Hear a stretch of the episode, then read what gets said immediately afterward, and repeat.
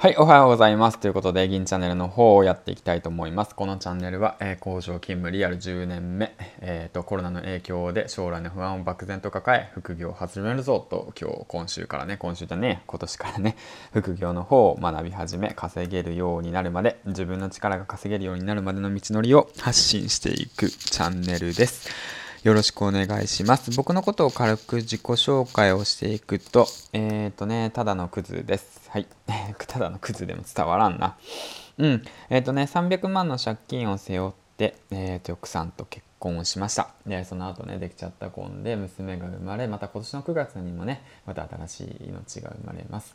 え、そんな中でね、えっ、と、コロナの影響で10年勤務していた工場がね、いつ倒産するかわからないっていう危機的状況を迎え、ああ、もう副業するしかないか、みたいな感じになってね、副業の方を勉強し始めてる最中でございます。ということで、よろしくお願いします。うん。じゃあね、今日はね、何話していこうかなと思って考えてたんですけど、まあね、今ね、聞いてる方っていうのは、その本当隙間時間に聞いてる方や、Twitter 経由で聞いてる方、あもしくはね、副業やり始めたいんだけど、何始めればいいのかわからないって思った方や、まあ、ヒマラヤのね、音声コンテンツをこれから始めてみようかなって思ってで来てくれた方たちが多いんじゃないかなと思うんですけれども。はい。えーとね、今回はね、何話していこうかなって考えたんですけど、僕はね、一応工場勤務10年目、10年働いてるんですよ、10年。10年同じとこで働いてます。同じことやってます。油と鉄粉にまみれて、臭いところでまみれてますね。最近もね、あの、右足にあの油がかかって、あの、やけどしたんですよね。うん、すごい痛いなと思って。で、それをね、あのー、何なんだろうな、それで安全靴を脱いで、あの、スリッパであの作業していいですかって言って、現地の、現場の人に聞いたんですよ、一応代表の人に。そしたら、いや、俺では判断できん、社長に聞いてとか言って聞き始めたんですよ。いや、めんどくせえなと思って、だったらいいですって言って言ってね、で、そのまま放置してたんですよ。あまあ、安全口で。で、そして2日後にね、行きたいなと思って見たらね、皮膚がただれてましたね。はい。まあそんな感じの、まあリアル 3K の場所で働いてる工場勤務サラリーマンなんですけども、まあやはりね、そういったね、工場に勤めていると、まあ、まあうちの会社なのかもしれないですけど、まあ特殊な人たちがいっぱい来ます。特殊な人たちが。特殊な人たちがっていうのは、まあ同期で特殊なやつって言っていったら紹介したいなと思うんですけども、まあこういう人間も世の中には勤めているんだぜ、みたいな感じのことでね、紹介できたらいいかなと思います。はい。で、まあ、1人目っていうか、まあ、その子を紹介するんですけど、まあ、その子もね、31歳、僕と同じサラリーマンなんですけども、同じ工場で勤めててね。で、20歳、21の頃に僕が紹介しました。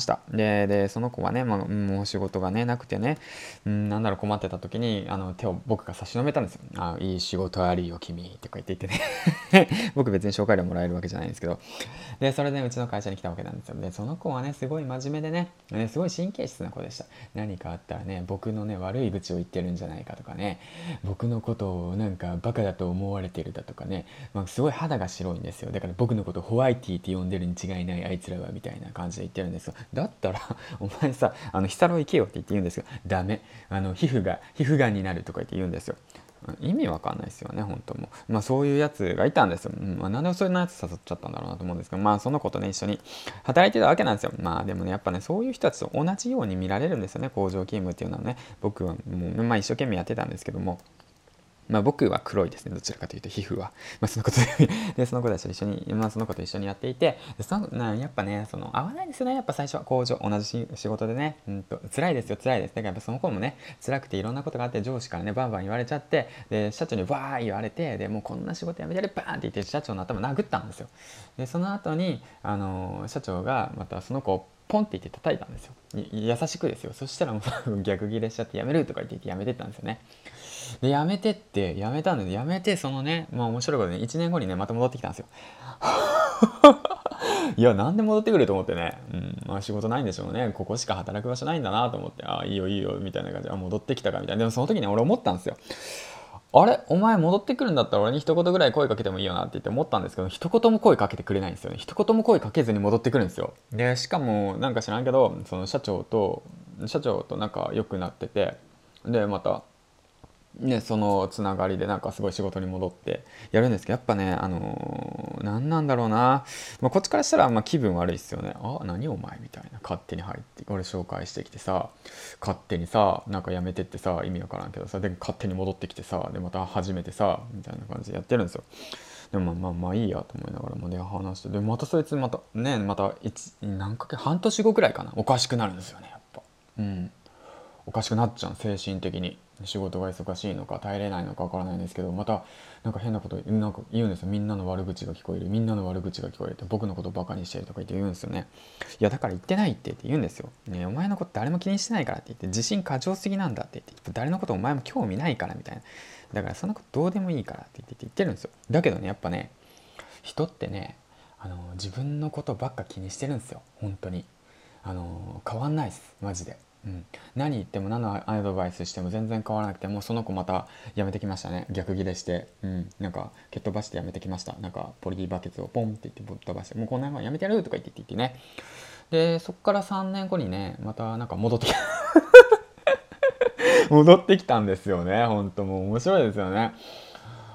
ああみたいな。あまた来たかみたいな感じ。で、まあ、ちょうどたまたまその時仕事が忙しくてね。まあそんなねまあ、誰でもいいんでしょうねきっと。会社からしてみたら、うん、まあそんなこともまあ分かってたんでいいんですけどまあ俺ももうどうでもいいやと思ってねもう話すのやめたんですよ。もう一言も話さない。もう一言も、うん、もうそれもう1年以上話してないんじゃないかな。1年以上話してなくてもうねおかしいんだよね。でもやっぱその子ね見ててね思ったのほんと。メンタル強いなと思って。うん、メンタル強いなと思ってね。ねどんだけねバカにされてもねどんだけねなんか自分で変なこと言ってもね戻ってくるんですね。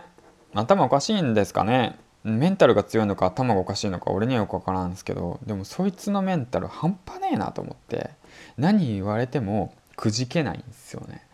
自分の意見変えないんですよね。で戻ってくるんですよ。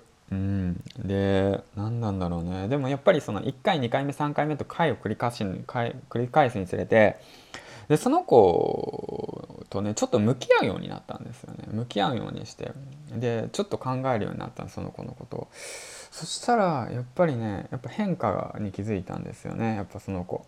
言われたことを淡々とやるんですけどそうなんだろうやっぱねなんて言ったんだろうな。ななんだこの話。この話は一体何なんだ、まあ、とりあえずそんなやつもいるんですよ。そんなやつも。そんなやつもいますよ。もうまあ本当おかしなやつですよ。本当に。なんかね。うーんまあメンタルが強いっていうのかバカなのかよく分かりませんけども。まあ世の中にはそんなやつもいるっていうことでね。えっ、ー、とうちの会社にはそんなやつがいるということですね。ああちょっとごめん。今今ダメだね。今パイの実食べたらうるさいね。うん。そんなやつもいるという中であなたの会社はどんな人がいますか？もしね面白い人いたらあのなんだろう観察してみると面白いかもしれないですこいつの行動みたいな頭の中身みたいな。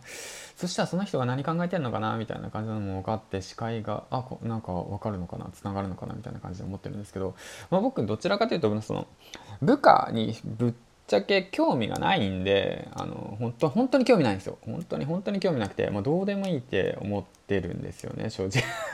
の話。そんな話していいのかわからないですけども。なんかでもねやっぱりねその部下を持ってしっかりと一緒に育ててって一緒にね会社を立ち持ち上げてモチベーション上げていこうっていううん、考え方も必要だと思うんですけど、まあ、僕の会社内の中ではやっぱ僕ね興味ある人が一人もいないんですよねだけどもその中でも興味を持って話さなくちゃいけないっていうこととかその人に興味を持って会話をしないとやはり自分に興味を持ってくれないっていうこともね分かったんですよねで何が言いたいかというともう何が言いたいのかよく分からなくなってきたうんだからそういうね、なんか変なやつもいるんですよ、変なやつも。世の中にはね、そういうおかしい、面白いやつもいるんですよ。まあ僕と同じようなね。うん。だからまあだから俺思うんですよね。その話戻るけどそのなんか3回も辞めて戻ってきたっていうのもあるんだけどもう戻した会社もおかしいんだけど、まあ、戻ってくるやつもおかしいんですよ。もう俺普通だったらさあれじゃんいっぺん辞めた会社戻るなんてことないじゃん、うん、あの特別条件が良くない限り、うん、だからその何て言うんだろうその人間のさその問題って大概なんだろうその子を見てて思ったんだけどなんだろうその大したことないなと思って。いっぺん仕事辞めてもう一回戻る戻るぐらいことぐらい別に大したことねえじゃんみたいな。もうこいつできるんだったら俺もできるじゃんみたいなね。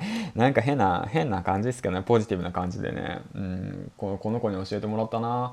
どれだけ周りにバカにされてバトンにされてね。ほんとクズだクズだクズだって言われてもねその子はねもうめげずにね淡々とね毎日ね誰よりも朝早く来るんですよ。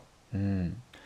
それがすごいなと思ったんでだからねまあ皆さんもあの今日月曜日週の初めなんですけどもまあめげずに メンタルやられずに頑張りましょうってことで何の話やこれみたいな感じなんですけども。まあ銀ちゃんでした。バイバイ。